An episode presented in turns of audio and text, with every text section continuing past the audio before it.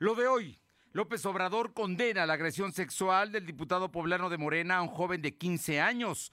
Pide castigo. Por lo menos seis universidades privadas regresarán en mayo a clases presenciales en forma parcial, informa Educación Pública. El próximo lunes habrá nuevo decreto para ajustar las actividades económicas a la pandemia. El líder nacional del PAN, Marco Cortés, denuncia persecución política en Puebla. Dice, Morena va a perder. Y en Puebla Tecnológica, Michel Olmos nos habla sobre un nuevo reto en TikTok. La temperatura ambiente en la zona metropolitana de la ciudad de Puebla es de 24 grados. Lo de hoy te conecta. Hay bloqueos en el puente internacional. Está pidiendo el apoyo de la policía. Noticias, salud, tecnología, entrevistas, debate, reportajes, tendencias, la mejor información. Lo de hoy Lo de hoy radio con Fernando Alberto Crisanto. ¿Qué tal? ¿Cómo está? Muy buenas tardes, qué gusto saludarle.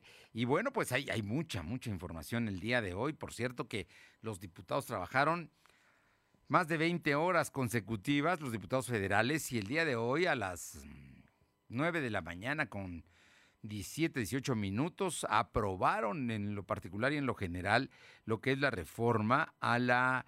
Em, la reforma al Poder Judicial y con ello el eh, transitorio número 13 que le da dos años más al ministro presidente de la Corte.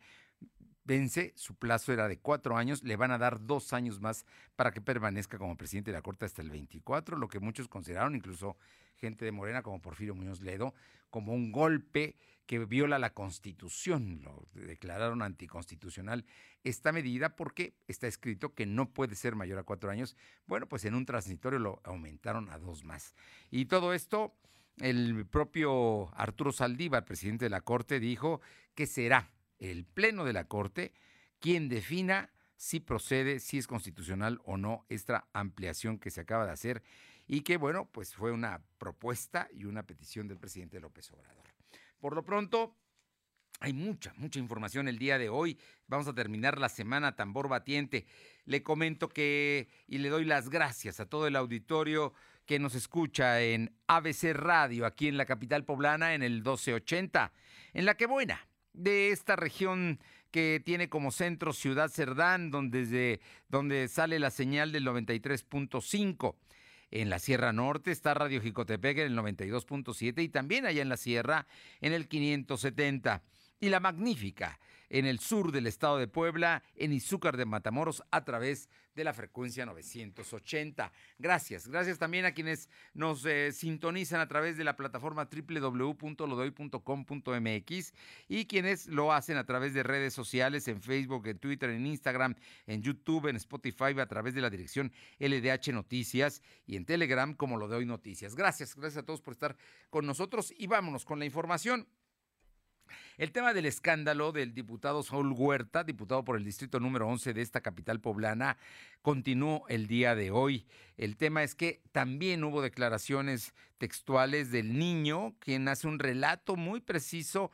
Em, hora por hora de lo que ocurrió y por supuesto de lo que fue una agresión sexual, una violación la que cometió este legislador que ayer mismo por la noche eh, se informó oficialmente en Morena que renunciaba eh, a la candidatura para reelegirse como diputado federal. Saúl Huerta no va a ser diputado federal y aunque Saúl Huerta pretende quedarse en el periodo actual hasta el último día de agosto como legislador. Lo cierto es que ya hay un fuerte movimiento dentro de su propio partido y ayer le platicaba yo que el diputado de Encuentro Social, Fernando Manzanilla, también eh, estaban... Em, pues eh, en, en, este sentido pidiendo el desafuero para que haga frente a la denuncia y a la investigación penal que se está abriendo en la Ciudad de México. Y además hay más casos que se están saliendo en contra de él. No era la primera persona con la que tenía este modus operandi Saúl Huerta. Bueno, déjeme decirle que hoy en la mañana el presidente de la República, Andrés Manuel López Obrador, habló del tema y advirtió que no habrá impunidad para nadie, ni siquiera para la gente de su partido. Aure Navarro nos informa. Te escuchamos, Aure. Muy buenas tardes. Buenas tardes. Les comento que el presidente de la República, Andrés Manuel López Obrador, advirtió este día que no habrá impunidad para nadie y no se encubrirá a nadie. Esto en relación a la denuncia que enfrenta el diputado federal de Morena, Saúl Huerta, por el delito de abuso sexual contra un menor poblano de 15 años. Tras condenar cualquier tipo de abuso, Obrador durante la mañanera de este viernes reconoció que Huerta Corona utilizó el fuero con el que cuenta a su favor, pero sostuvo que al haber denuncias formales por parte de los afectados, se tiene que dar un proceso legal sobre dicho señalamiento que ya está siendo investigado. Explicó que desde que inició su gobierno, él sentenció como autoridad que todo aquel que cometa un delito de cualquier índole, pues tiene que ser simplemente castigado. Y aclaró que no se trata de que el señalado sea o no parte de Morena, como para permitir que se le encubra. Escuchemos a López Obrador. Y desde que tomé posición, dije que no iba a haber impunidad para nadie, ni para mi familia. El que comete un delito tiene que ser castigado, porque no somos iguales, no vamos a encubrir. Hay que sancionar, castigar a los responsables de cualquier delito. Como pues escuchamos, López Obrador condenó así cualquier tipo de abuso que se cometa, ya sea por un candidato, funcionario, una figura pública o en este caso, pues el legislador poblano, ya sea por un crimen de odio o por el caso de abuso sexual, Fernando. Bueno, pues más contundente, y ahí ya no hay manera, ¿no? Habíamos dicho cómo lo iban dejando solo, cómo él iba cayendo, cómo se iba tropezando, todo desde lo que ocurrió esto el pasado miércoles, ¿no? El pasado miércoles a las seis y media de la mañana cuando lo detuvieron. Él mismo se fue enredando, se fue, hizo declaraciones, conferencia de prensa, se presentó a votar, dijo que lo, lo estaban chantajeando y la verdad es que solo, solo, solo fue cayendo, la llamada de con la mamá, la que le suplica que no lo destruyan, en fin, esta historia que ha ido creciendo y que ayer continuó y precisamente platícanos de, de, esta información, de lo último que hay en torno a cómo se confirma que sí hubo agresión sexual y sí hay delito que perseguir.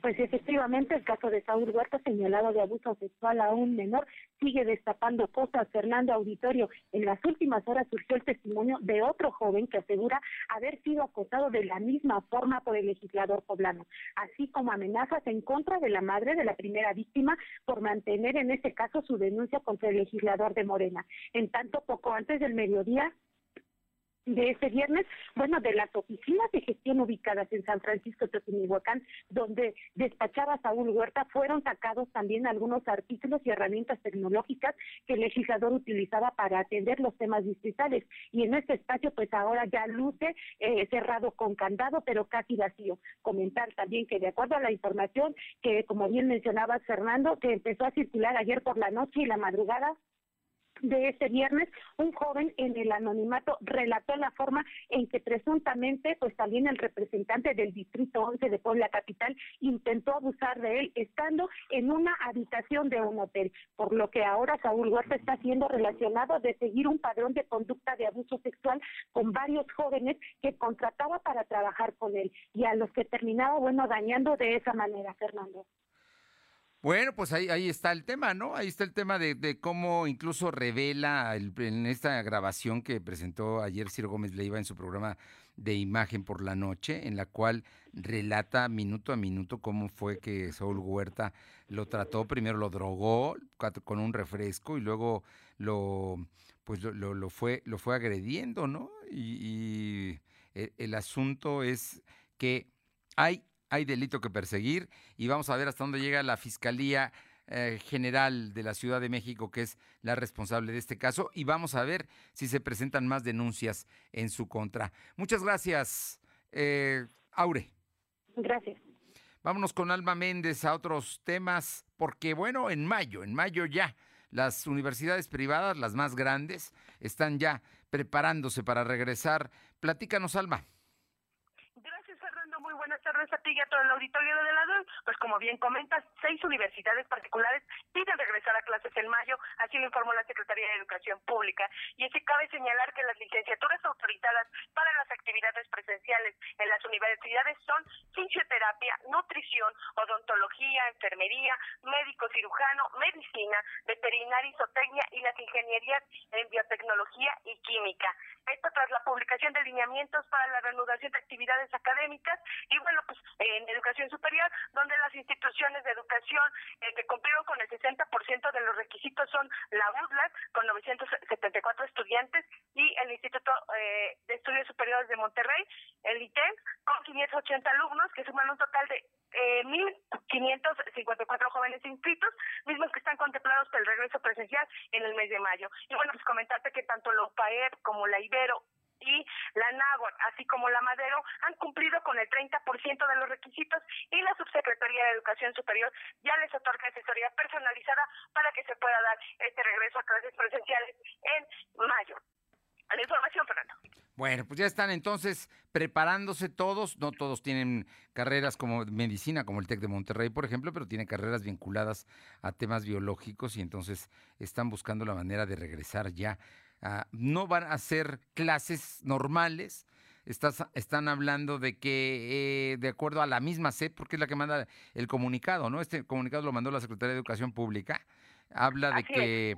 Algunos cumplen con todos los requisitos, otros los van a cumplir en la próxima semana, todo para que estar regresando mm, quizá el día 2 de mayo el 9 de mayo, ¿no? A, a, sus laboratorios, a, a, sus prácticas profesionales y no regresarán todos, serán parciales y muchos seguirán en las clases a distancia. Así es, Fernando, tal que comentas, ah, eh, recordemos que ya nos habían adelantado que serían las eh, materias que tenían que ver con tema de eh, medicina en el área de la salud y bueno, ellos son los que regresan y bueno, pues comentamos que efectivamente son los laboratorios quienes saben, así como la combinación de las materias vía de manera por internet, pues, y bueno, pues es así como ellos van a ir regresando poco a poco por bloques. Gracias. Seguimos al pendiente. Son las 2 de la tarde con 12 minutos, 2 con 12. Vamos con el compañero Silvino Cuate porque, bueno, hay recortes de la federación. Mm, sí, el gobierno de Puebla ha recibido menos ingresos, menos recursos de la federación, pero hay un compromiso del gobernador Barbosa. No adquirirá deuda pública. Te escuchamos, Silvino. ¿Qué? Muy buenas tardes. Pues comentarte que a pesar de los recortes presupuestales de la Federación, el gobernador Miguel Barroso Huerta aseguró que no adquirirá deuda pública. El titular del Poder Ejecutivo aseguró que las finanzas de la Administración se encuentran muy sólidas y sin ningún peso de deuda contratada, gracias a que su gobierno es austero. Es austero. Dijo que otros estados pidieron autorización, autorización por parte de sus congresos locales para endeudarse con millones de pesos. Sin embargo, en el caso de Puebla, esto no va a ocurrir. Escuchemos parte de lo que mencionó el mandatario poblano. Pero estamos nosotros en Puebla muy sólidos con, con nuestras finanzas porque somos un gobierno austero. ¿sí? No tenemos ninguna ningún peso de deuda. Comentarte este que cabe mencionar que en el primer trimestre de 2021 Puebla tuvo un recorte de 279 millones de pesos en participaciones federales la información.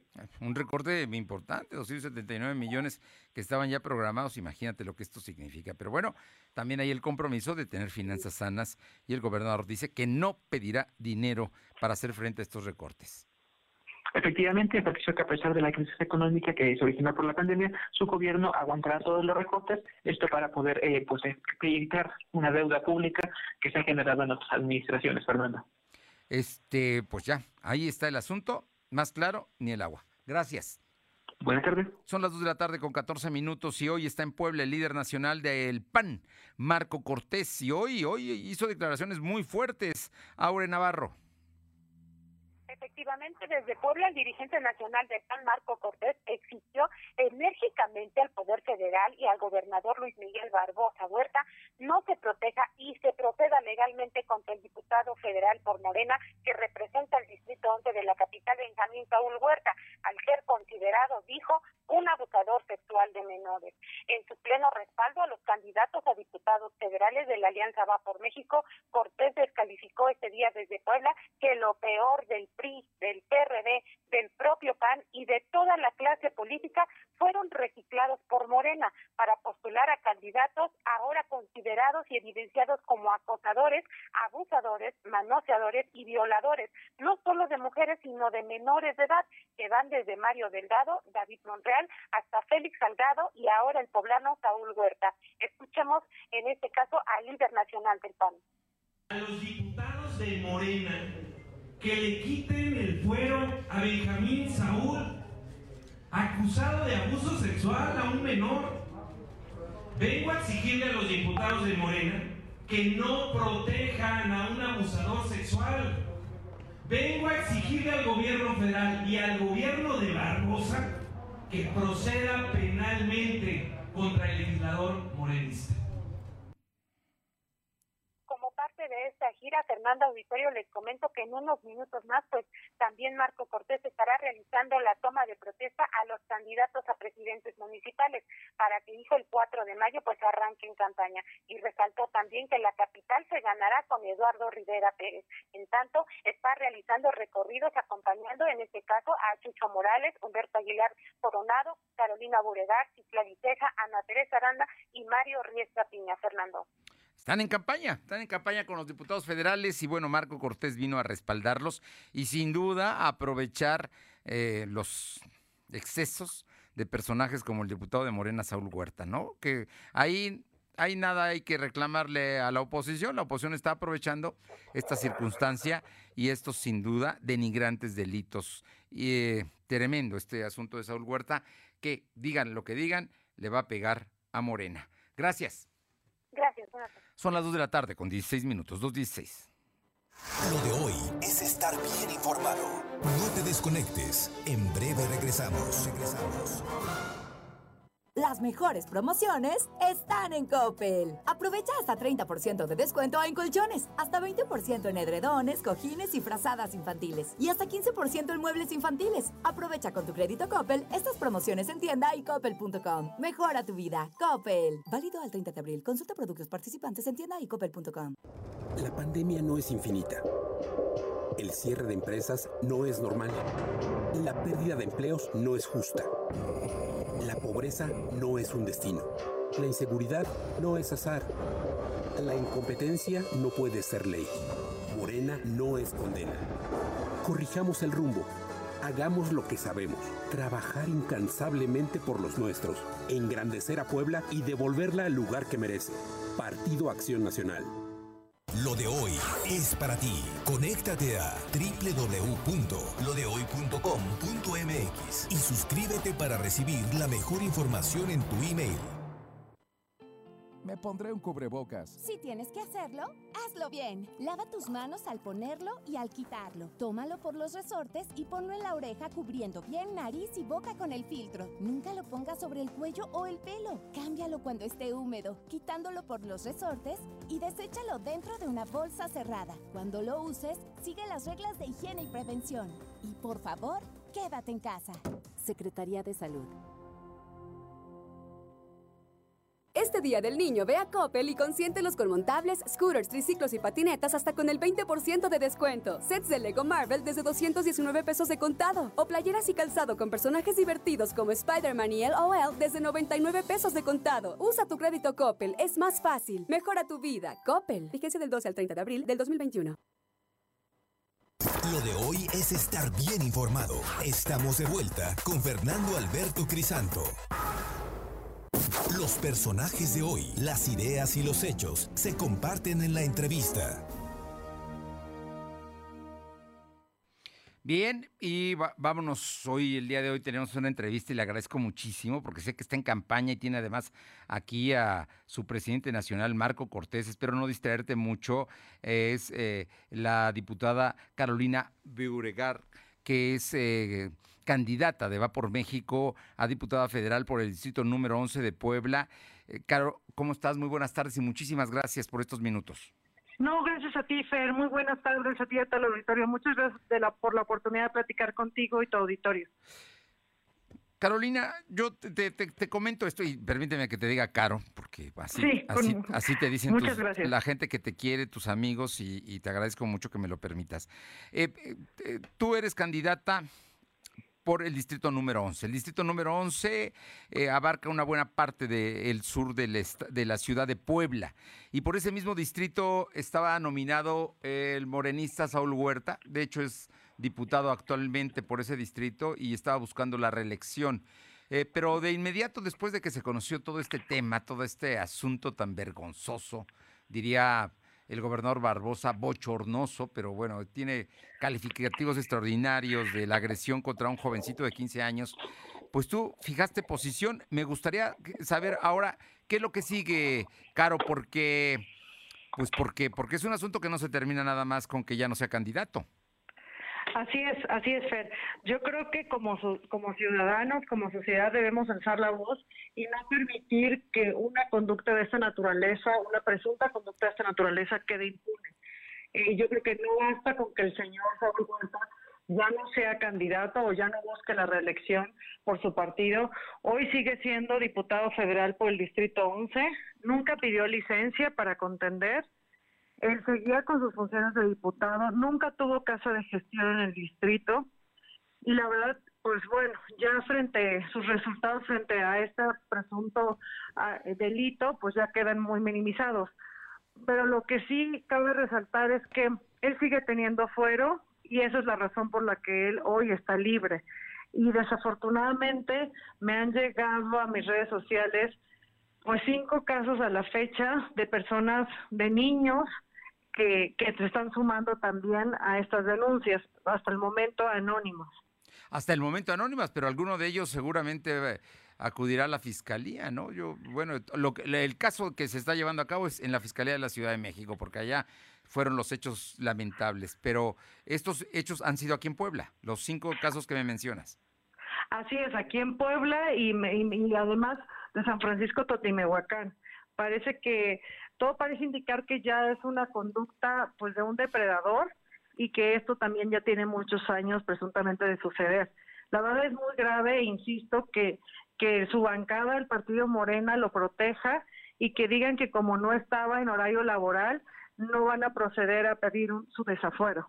Aunque todavía, todavía le quedan tres meses más o menos de diputado, el primero de septiembre tendría que cambiar la legislatura y es lamentable que este señor todavía siga siendo protegido por su bancada, por el Congreso de la Unión, cuando prácticamente el delito del que se presume ser culpable, pues fue en flagrancia. Pues fue, fue en flagrancia porque el, jovencito lo denunció inmediatamente después y después hemos conocido ya declaraciones que ha hecho muy formales de lo que sucedió y es, es, es terrible, ¿no? No, no, no, no hay forma de calificar este acto tan, tan inhumano de este personaje Saúl Huerta. Yo te pregunto, Caro, porque sé que está tu líder nacional Marco Cortés en Puebla y te está acompañando a, algunos actos de tu campaña y por eso no qui- quisiera nada más dejar en claro. Tú sigues pidiendo el desafuero y por supuesto el castigo. Así es, el desafuero, bueno, primero que se investigue y que se separe del cargo también, que pida licencia mientras proceden las investigaciones, que proceda el desafuero inmediato, porque además es, procede porque es un delito grave y así lo permite la Constitución, y de ser comprobado que es culpable, pues que se castigue con todo el peso de la ley. Yo creo que sí debe ser referencia, porque pues además es el diputado actual del Distrito 11, es el representante de los ciudadanos, de la niñez, y no puede ser que quien era encargado de legislar en la materia sea el mismo que, que cometa este tipo de delitos contra los niños. Pues eh, Carolina Viuregar, eh, candidata de Va por México a diputada federal Distrito 11 en Puebla, creo que está muy clara tu posición, la fijaste el mismo, el mismo miércoles eh, a través de redes sociales, lo has mantenido como una, y, y cada día que se va sabiendo más, pues creo que tienes toda la razón desde el principio, ¿no? El asunto es que se investigue y que se sancione. Y por supuesto, eh, este personaje debe dejar la diputación, ¿no? Es lo menos que podría hacer, porque además, como dices, ni siquiera solicitó licencia, se presentó a votar el mismo miércoles. Así es, y que se cumpla la ley. ¿De qué sirve tener una ley general de niñas, niños y adolescentes que se aprobó en el Senado durante el sexenio del presidente Peña Nieto y que es una ley de verdad muy benevolente para, los, para reconocer los derechos de la niñez? Sí es letra muerta. Pues, eh, Caro, ya habrá oportunidad de platicar de tu campaña y de todo el trabajo que vienes desarrollando y lo que le ofreces a, los habitantes del distrito número 11. Ya, ya nos ya, platicaremos en otra ocasión, pero hoy era el tema de esto que es sin duda un asunto delicado y que también, eh, en este caso, tú que eras tu oponente, pues estás fijando posición desde el principio. Así es, muchas gracias. Es un deber además cívico. Muchas gracias. Oye, ¿sabes, ¿sabes quién lo va a sustituir como candidato a Huerta o, todavía no hay ningún asunto? Hasta el momento, bueno, no, no hasta el momento tengo entendido que no hay todavía un sustituto porque pues me imagino que todavía tiene que haber un proceso, aunque él ya se decidió de buscar la reelección, todavía eh, su partido no, no ha dado luces al respecto. Pues, eh, Caro Beuregar, muchísimas gracias y te mando un abrazo. Suerte en tu trabajo. Muchas gracias, Fer. Gracias a ti. Son las 2 de la tarde con 25 minutos, todos con 25. Vamos con mi compañero Silvino Cuate para que nos comente, porque hoy, hoy hay información del tema COVID. Mañana, mañana termina de vacunarse en los 217 municipios de Puebla a las personas mayores de 60 años. La mayoría en términos de eh, la primera dosis. Algunos ya hemos tenido la segunda dosis, pero no, no somos la mayoría. Y tendrá que venir la segunda dosis para todos. Pero muchos los están vacunando en los últimos días con la eh, vacuna Cancino, que es china, y que solamente requiere una sola vacuna. Así es que mañana, mañana se da un paso muy importante. ¿Y qué viene, Silvino? ¿Cómo te va? Muy buenas tardes. Muy buenas tardes informarte que el secretario de Salud, José Manuel Martínez García, informó que en los próximos días se comenzará la jornada de vacunación para personas de entre 50 y 59 años de edad. Además, en Puebla se han aplicado 524.924 vacunas contra COVID. Dicha cifra representa el 72.9% de, de la población de tercera edad que radica en Puebla. Es decir, que faltan por vacunarse 195.072 personas, ya que en el estado habitan 720.000 adultos de 60 años, según datos del Secretario de Salud. El funcionario estatal explicó que, de acuerdo a lo definido por el gobierno federal, se espera que en, eh, se van a dar prioridad a las personas de 60 años. Agregó que una vez finalizada la vacunación, a este sector comenzarían con las personas de 50 y 59 años de edad. Aclaró que todavía no se establece una fecha de arranque, sin embargo, se espera que el proceso ocurra a la brevedad posible.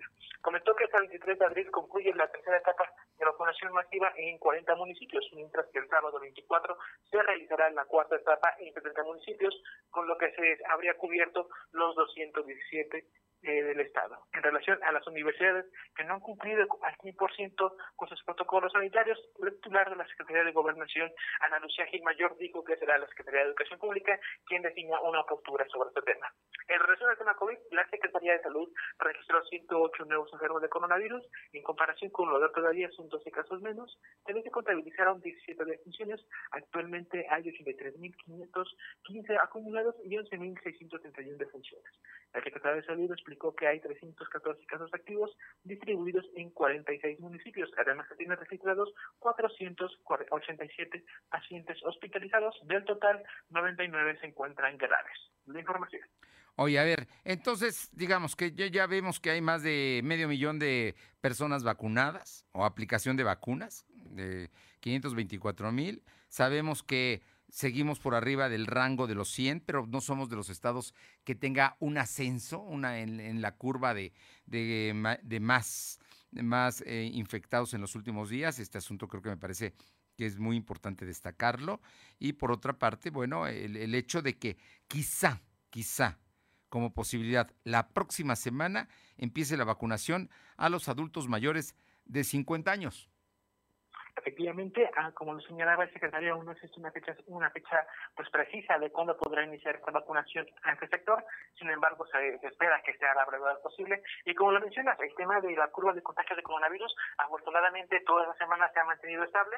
Y bueno, reiterar que pues la vacunación a adultos mayores de 60 años únicamente se ha avanzado en un 72.9% del total que ha señalado el secretario que existe en la entidad poblana, Fernando. ¿Qué porcentaje es? 72.9% es el que se ha avanzado de los 720 mil adultos de 60 años que, eh, que radican en la entidad. O sea que hay muchos poblanos todavía mayores de 60 años, estás hablando de un rango del 30%. Eh, que no ha recibido la vacuna, pero mañana van a recibir algunos. O sea que va, va, a haber allí por un pendiente. Si usted no se ha vacunado, cuando empiece la campaña de los mayores de 50, vaya usted a vacunarse. Ahí hay posibilidades para recibir las vacunas de acuerdo a la misma Secretaría de Salud. Muchas gracias, Silvino. Buenas tardes. Vámonos con mi compañera Alma Méndez, son las 2 de la tarde con 29 minutos. Alma, platícanos, el sindicato de trabajadores de Volkswagen van a recibir reparto de utilidades la próxima semana, el fin, ¿no? El día 30. Así es, Fernando, como bien comentas, a partir del próximo 30 de abril, trabajadores en activo adheridos al Sindicato Independiente de Trabajadores de la Industria Automotriz, eh, recibirán el reparto adicional de utilidades del ejercicio fiscal 2015. Se sabe que la armadora alemana pagará 293 millones 502 mil 162.30 pesos correspondientes a las utilidades de este 2015.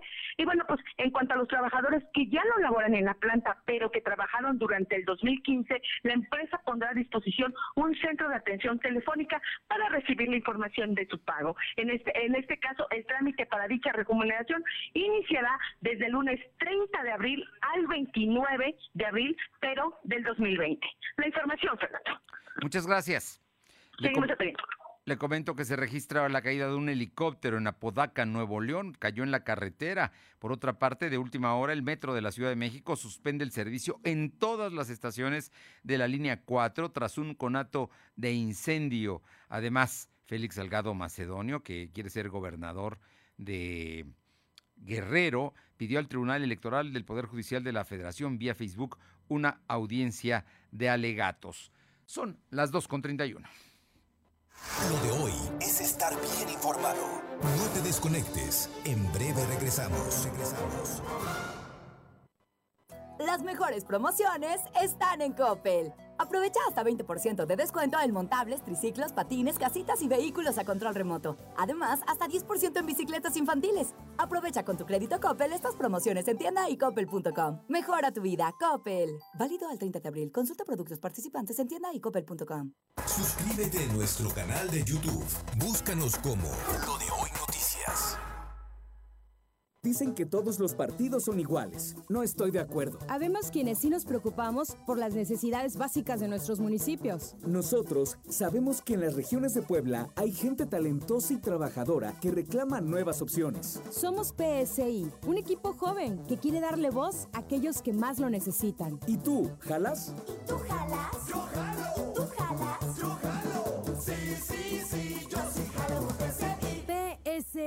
El equipo de los poblanos. Las mejores promociones están en Coppel. Aprovecha hasta 21% de descuento en smartphones de las marcas Samsung, Motorola, Zoom, Alcatel y Hisense. Paga hasta en 24 meses con tu crédito Coppel. Aprovecha estas promociones en tienda y coppel.com. Mejora tu vida. Coppel. Válido el 30 de abril. Consulta productos participantes en tienda y en coppel.com. Búscanos en Instagram, Facebook y Twitter como arroba LDH Noticias. Por una nación de mujeres mexicanas sin miedo, proponemos aumentar las penas de 10 a 40 años a agresores de mujeres. En el caso de feminicidios, cadena perpetua a los culpables. Crearemos PRODEM, Protección de los Derechos de las Mujeres, que en tiempo real podrá recibir denuncias y actuar de forma rápida en la prevención y combate al tráfico y al abuso de mujeres y menores, crímenes físicos, morales y cibernéticos contra las mujeres. Ni una menos. Ponle un alto a Morena y a la destrucción de México. Vota por las y los candidatos a diputados federales del PAN. Lo de hoy es estar bien informado. Estamos de vuelta con Fernando Alberto Crisanto. La tecnología es lo de hoy. Mantente conectado. Y en Puebla Tecnológica, todos los viernes está con nosotros Michelle Olmos, que es consultora en redes sociales. Y esta tarde, Michelle nos habla sobre un nuevo reto en TikTok. Escúchela, vale la pena. Michelle, muy buenas tardes.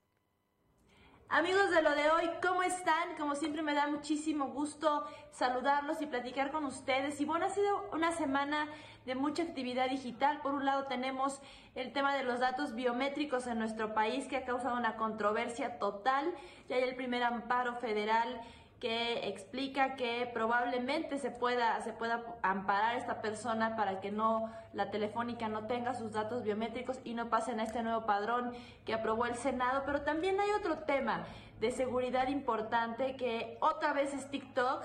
Es importante eh, que todos los usuarios nos responsabilicemos de esta aplicación, que la observemos y más a nuestros menores de edad. Hay una tendencia que se llama no busques esto, originalmente está en inglés y en este apartado, en esta etiqueta, el algoritmo de TikTok recomienda o pone en primer sitio perfiles o videos que son de tipo pornográfico, pero estamos hablando de, pornografía gore y hardcore, o sea, esta es pornografía muy alta, em, muy violenta, muy agresiva y está al alcance de cualquier usuario de TikTok. Ese es el riesgo. Además de que TikTok tiene controles de seguridad que ya ha mostrado, eh, ya ha avanzado en esos temas. Sin embargo, es, lento, es lento para actuar. Hay personas que pueden estar consultando esta información, hay menores de edad que pueden estar consultando perfiles que tienen nombres eh, de, perfil con usuario, con números, letras, ni siquiera son nombres eh, totales, son cuentas falsas, que lo único que quieren es exponer pornografía con mucha violencia. Eso es lo que está pasando en el TikTok, es lo que se está consultando. Está en esta etiqueta que ya mencioné. La, compañía no ha dicho cómo va a solucionar este problema, va lenta, pero que es importante que hagamos menores de edad que los están viendo, ojalá podamos tener eh, un control de seguridad importante para no verlo, papás, estar muy al pendiente de qué están viendo nuestros hijos en esta plataforma que además desde su creación es un algoritmo que dicen fue creado para ser adictivo. Ustedes siempre tienen la mejor opinión. Vamos a estar aquí muy presentes, muy pendientes y muy presentes también de cómo actúa TikTok y cómo se comporta el nuevo padrón de datos biométricos en nuestro país. Tú siempre tienes la mejor opinión. Adiós. Gracias, Michelle. Gracias. Hay que cuidar el tema del TikTok. Hay que cuidarlo. Muchas gracias, Michelle. Y vámonos con mi compañera Alma Méndez, porque el Sindicato Único de Trabajadores de Espectáculos dice que pues van a regresar a trabajar. Ellos ya esperan, ¿no? Van por lo menos 60 se van a sumar al partido del Puebla contra Pumas. Muchos de ellos son los que venden cervezas. Eh, ¿Es así, Alma? Así es, Fernando, tal cual comentas, el Sindicato Único de Trabajadores del Espectáculo del Estado de Puebla mencionó que podría regresar a trabajar este viernes cerca de 60 colaboradores en el partido de fútbol que será el día de hoy entre Puebla y Pumas. Y bueno, pues el secretario general de dicho sindicato, Miguel Arena Surcino, mencionó que todo dependerá de los puntos de venta que se pondrán durante el partido, pues todavía está en análisis la cantidad de personas que estarían regresando a laboral ya que haya foro reducido. Y es que Arena Surcino aseguró que antes de la pandemia del COVID-19 laboraban cerca de 80 personas cuando los encuentros eran de interés, sin embargo se dio de baja más de 40 empleados, de los cuales solamente se lograron reintegrar a 25 de estos. La información, Fernando. Oye, entonces, Alma, pues la idea, la idea, ellos ya quisieran regresar a trabajar todos, ¿no? Y bueno, y por ahí, por ahí viene lo del béisbol, pero hay muchos espectáculos, hay muchas otras cosas que, que pues ellos llevan a cabo. Vamos a ver qué es lo que pasa. Oye, por otra parte, cuéntame, ¿qué está sucediendo con el tema de la tortilla? El, el asunto es que todo indica que va a subir de precio. Así es, Fernando, tal cual comentas, la Cámara Nacional de la Industria de la Masa y la Tortilla en Puebla dio a conocer que el aumento en los precios de la tortilla es porque los productos para elaborarla han subido hasta un 40%, principalmente el maíz, pues este, este está comercializando hasta en 7.500 pesos la tonelada, es decir, mil pesos más que en diciembre del 2020. Y es que la representante de dicha Cámara, Elvira Blanco Sánchez, mencionó que la entidad poblana mantiene los precios más bajos del país, pues si se considerara el precio del maíz, gas y harina, el kilo debería costar un promedio de 18 pesos. Sin embargo, actualmente la tortilla se comercializa entre 12 y hasta 16 pesos al kilo, mientras que en otras entidades del país se comercializa entre 18 y 24 pesos. La información, Fernando. Bueno, pues vamos a ver, ¿no? Digo, la verdad es que en Puebla no había subido, pero dices que podría costar hasta 18 pesos.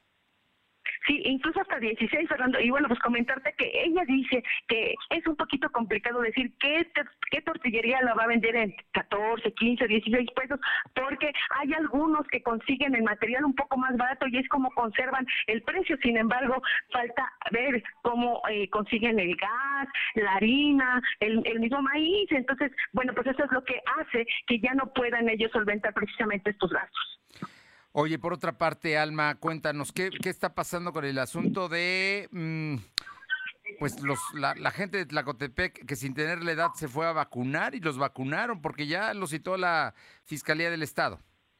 Comentarte, Fernando, que voluntarios en la jornada de vacunación anticovid en el municipio de Tlacotepec de Benito Juárez se presentaron este viernes en la Fiscalía General del Estado para deslindarse de los hechos que se suscitaron en este punto, ya que aseguraron existieron varias personas que no cumplían con el rango de edad para ser inoculados, entre ellos el candidato a la presidencia municipal por dicha demarcación, Martín Camargo de la Peña. Y en entrevista para lo de hoy, la doctora Virginia Rojas, quien fue voluntaria en la unidad médica rural del IMSS que se localiza en la Junta Auxiliar de San Marcos, Tlacoyalco, para la, la jornada de esta vacunación contó eh, que el domingo 18 de abril de, eh, le pidieron llenar el acta para avalar la vacunación, pues ya había terminado en este punto. Sin embargo, minutos después vio a Martín Camargo, quien fue vacunado en la zona de observación ante el enojo de varios de los que se encontraban en el lugar, pues a pesar de que llevaba careta y cubrebocas, pues fue reconocido por varias personas. Y es que señaló que la regidora de salud de Administración Municipal, Angélica Juárez Carrillo, eh, facilitó las condiciones para que allegados a esta persona pudieran recibir la dosis. Incluso se dice que sacó a algunos voluntarios del plan de vacunación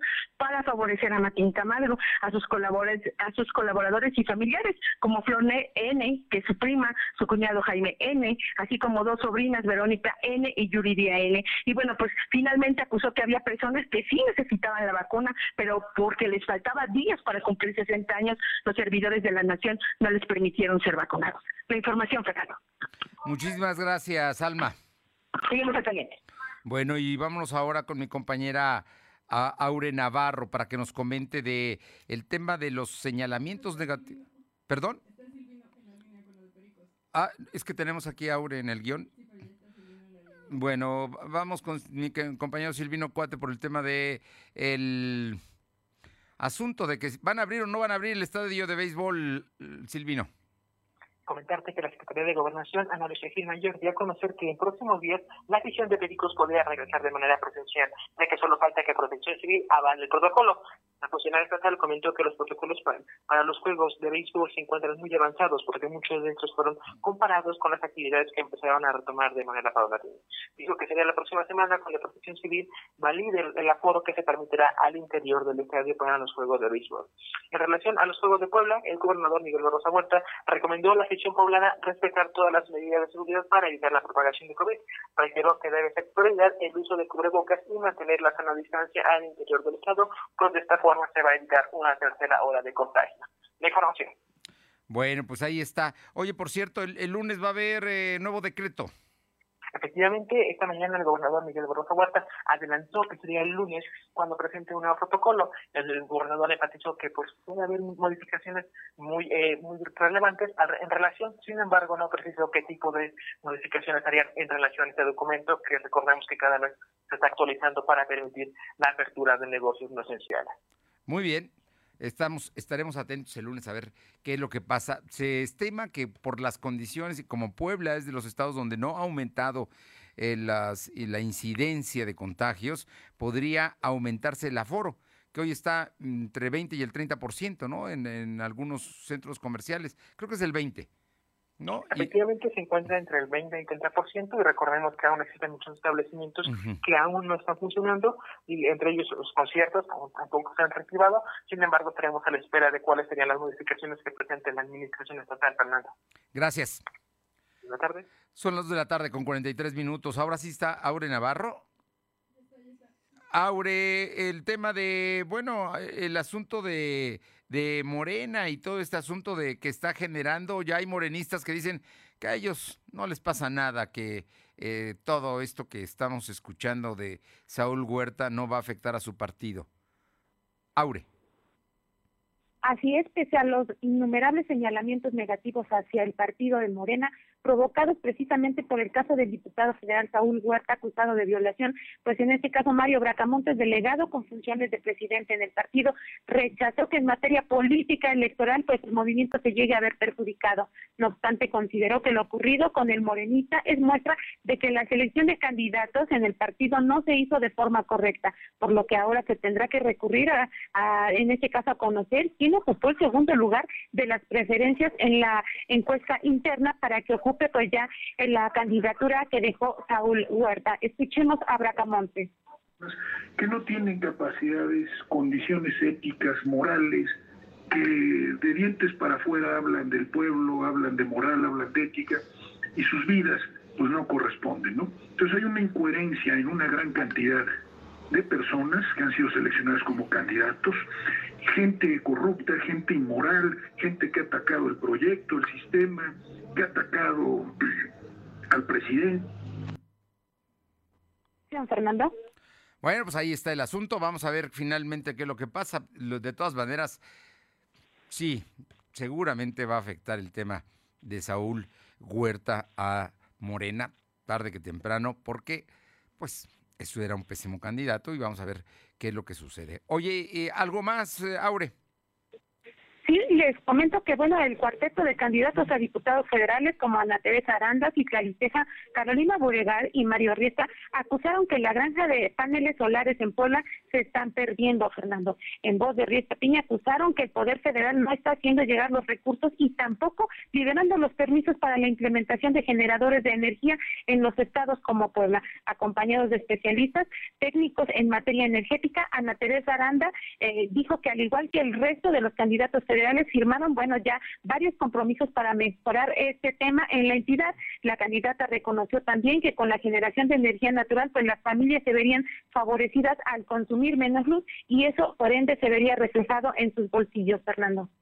Bueno, cu- cuando hablas de paneles solares, ¿dónde están los paneles solares o dónde se supone que ellos piden que estén los diputados? Los candidatos a diputados.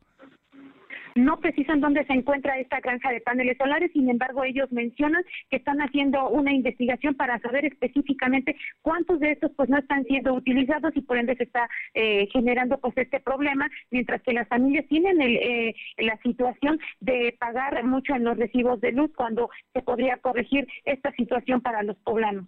O sea, que el gobierno federal no está invirtiendo en los paneles solares, es la denuncia.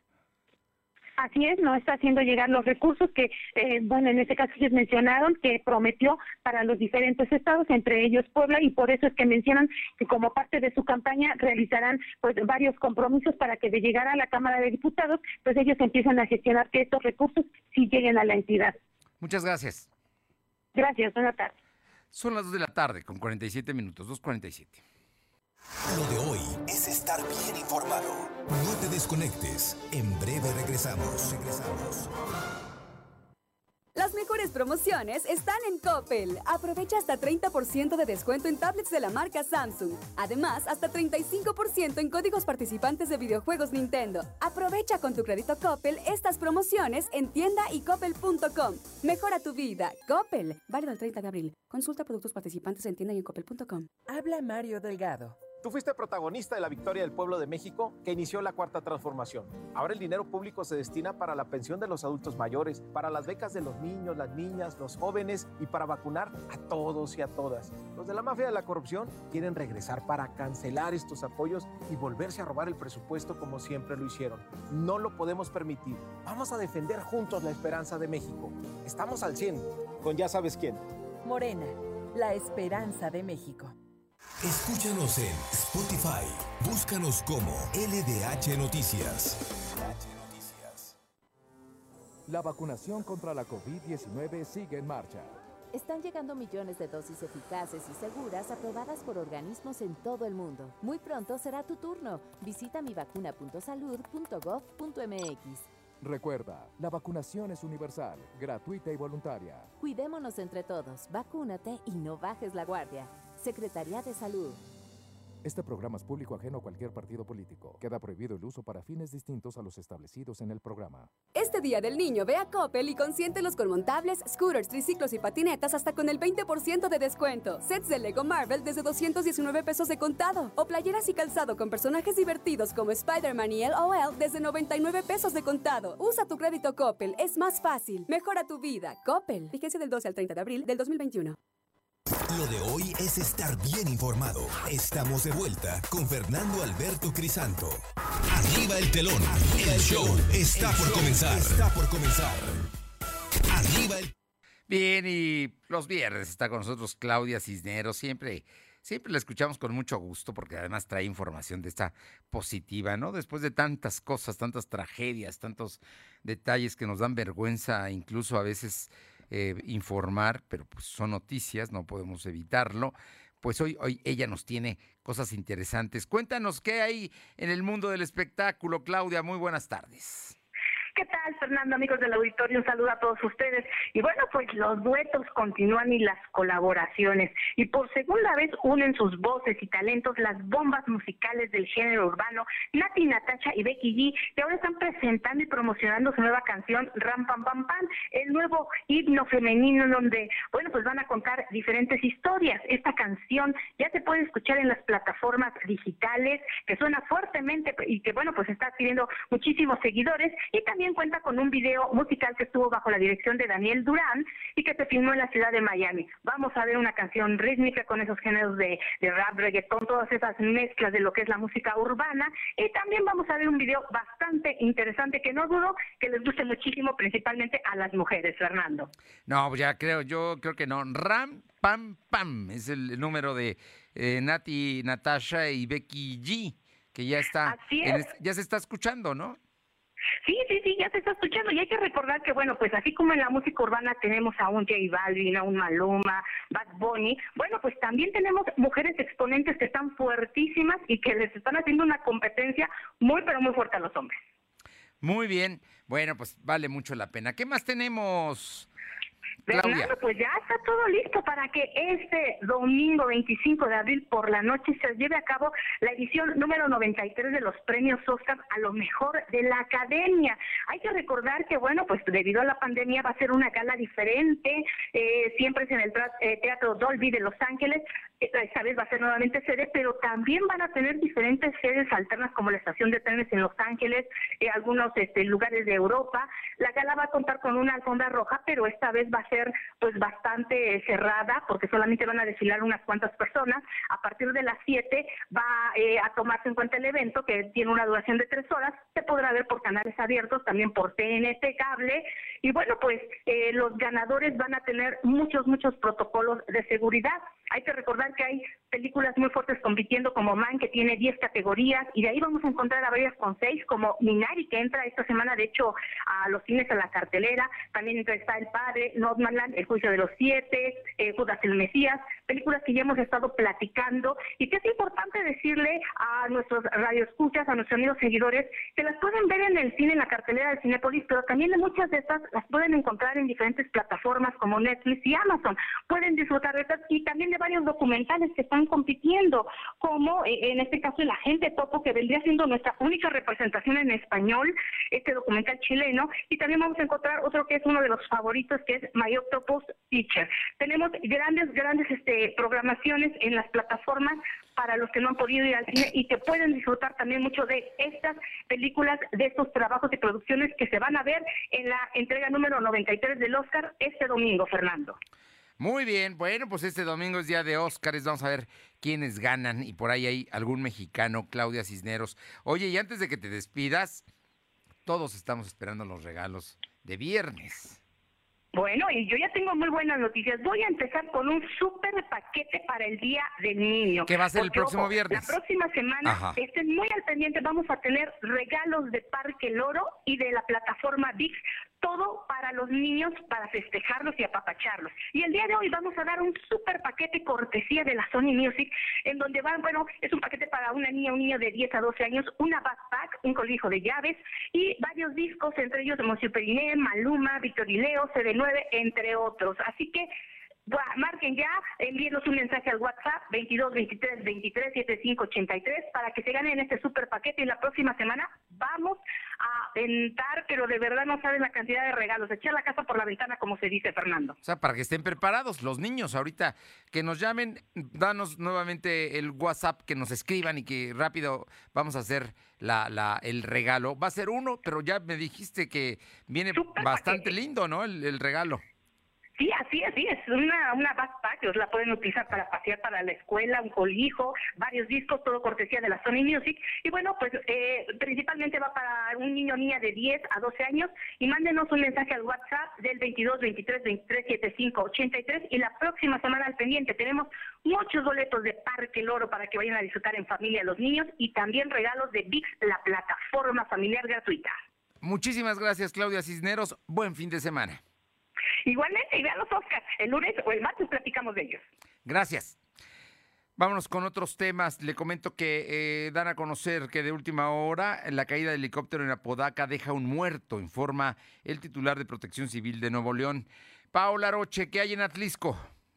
¿Qué tal? Muy buenas tardes. Y sí, comentarles que con el fin de impulsar el talento de los jóvenes futbolistas aquí en el municipio de Atlisco, el equipo de FAR FC Atlisco, pues anunció oficialmente la apertura de la franquicia de la primera división de fútbol de la región, misma que busca posicionar el deporte a nivel profesional. Durante una rueda de prensa, el director técnico Héctor Luis Vázquez Millán informó que a través de las eh, visionarias se identificaron las habilidades y destrezas deportivas de los jóvenes de Atlisco y zonas conurbadas. Precisó que la convocatoria de participación para quien esté interesado será en categoría libre para mayores de 18 años del 20 al 22 de abril en un horario de 5 de la tarde a, a, hasta las 5 de la tarde para lo que es el, el, el campo corre, cuatro corre, eh, cuatro caminos. Asimismo, enfatizó que es de relevancia contar Sí. con un equipo que brinde un plus a lo que son los jugadores. Así que, bueno, pues sin duda alguna saldrán muy buenas personas, muy buenos jugadores de esta convocatoria. Muy bien. ¿Algo más? Y así es también comentarle que desafortunadamente, pues este día por la mañana un joven de aproximadamente 27 años de edad identificado como Misael, pues decidió privarse de la vida luego de que sostuvieron la dis- discusión con su pareja sentimental. Y es que se ha dado a conocer que tras esta discusión con su pareja, tomó la decisión de privarse de la vida colgándose de las escaleras de su casa. Al percatarse de esta situación, su pareja, pues como se comunicó con los paramédicos, quienes solamente llegaron a confirmar que ya no contaba con signos vitales. Hasta el lugar arribaron elementos de la Policía Municipal, así como de la Fiscalía General del Estado, para iniciar con la carpeta de investigación. Muchísimas gracias. Buenas tardes. Buen fin de semana y vamos con Uriel Mendoza a la Mixteca Poblana, concretamente a Izúcar de Matamoros. Uriel, muy buenas tardes. Fernando, muy buenas tardes. Te saludamos desde Izúcar de Matamoros, donde hay bastante información. En las últimas horas fue hallado en avanzado estado de descomposición el cuerpo de un masculino, esto cerca del basurero municipal de este municipio. El hallazgo fue notificado a través del número de emergencias 911, informando pues los pobladores que cuando transitaban por esa zona se desprendía de un olor fétido, se acercan y bueno, confirman que se trataba de un hombre ya en avanzado estado de descomposición su cuerpo. Ante este reporte, bueno, se movilizaron los elementos de la Policía Municipal como primer correspondiente y cabe mencionar que por el estado en el que se encontraba no había sido identificado con el paso del tiempo, de acuerdo a la vestimenta que este hombre portaba, pues bueno, llegaron ahí los familiares y lograron identificar a este hombre como Ignacio N de aproximadamente 66 años de edad. De acuerdo a la investigación, se ha hecho referencia a que se había reportado como des- desaparecido desde hace más de una semana, cuando habría viajado de la Ciudad de México al municipio de A visitar a su hijo. Sin embargo, con, en el transcurso de su retirada del municipio, se menciona que se, se perdió la comunicación. Posteriormente, se daba a conocer que se habría tratado de un secuestro, que habían pedido más de un millón de pesos. Sin embargo, no se logró concretar precisamente de ese intercambio. Y el día de ayer por la tarde pues, se confirmaba que era el cuerpo de este hombre que había sido reportado como desaparecido desde hace más de una semana. Ya existe una carpeta de investigación, sin embargo, pues algo totalmente lamentable de lo que ocurre en el día de día aquí en el municipio de Izúcar de Matamoros. Fernando, la información. Muchas gracias. Vámonos hasta Chalchicomula de Sesma con Luz María Sayas. Te escuchamos, Luzma. Fernando, muy buenas tardes para ti, nuestros amigos de lo de hoy. Te comento que en el municipio de Xochicómula de Sesma, Puebla, aproximadamente a las 8.30 de este viernes, sobre la carretera federal El Seco Esperanza, en el kilómetro 34 más 600, en la orilla de la carretera, en el campo de labor, se encuentra el cuerpo sin vida de un masculino. Aquí sin vida de un masculino con impactos de arma de fuego en el tórax. Al lugar llegaron elementos de Policía Municipal, Estatal, Guardia Nacional, Guardia Nacional y Ministerio Público y peritos para realizar el levantamiento del cadáver y trasladarlo al CEMEFO para practicar la necropsia de ley y continuar con los trámites correspondientes ante la autoridad competente. Parte de las actividades lamentables en el tema de seguridad aquí en el municipio de Xochicomula de Sesma, Fernando. Pues muy lamentable. Muchas gracias, Luzba. Y por otra parte, le informo que el- luego de que el presidente López Obrador afirmara esta mañana que no ha sido notificado por el INE de una posible sanción por violar la ley, el órgano electoral exhibió el oficio entregado ayer a la Consejería Jurídica del Ejecutivo Federal. Miente dice el INE a López Obrador. Además, el Estado de México pasa a semáforo amarillo, la Ciudad de México sigue en naranja. Es la información que se está generando en las últimas horas. Y por su parte, eh, eh, felicita al presidente López, eh, López Obrador. Ha exhibido por por filtrar el patrón. Un, un funcionario ahora del gobierno estatal en su momento vendió el padrón, ¿usted cree? Vendió el padrón electoral y aún así lo felicita. El presidente López Obrador felicitó al subsecretario Ricardo Mejía, luego de que fuera exhibido por haber filtrado el padrón electoral y ahora ser el impulsor del padrón de usuarios de telefonía móvil. ¿Lo vendió? ¿Qué tal? Y aún así quiere seguir haciendo precisamente el padrón de telefonía móvil. Es viernes, empieza el fin de semana, pásela bien, hay que cuidarnos todavía. Las cosas, por favor, hay que cuidarnos. 16 estados de la República ha crecido el número de contagios. Puebla no está entre ellos, pero más vale que nos cuidemos. Por lo pronto, excelente fin de semana. Nos encontramos el lunes. Gracias. Fernando Alberto Crisanto te presentó Lo de hoy radio. Lo de hoy radio. Te esperamos de lunes a viernes, de 2 a 3 de la tarde por esta frecuencia, en la cobertura más amplia a nivel estatal. Y síguenos en internet www.lodehoy.com.mx y en nuestras redes sociales como arroba LDH Noticias. Lo de hoy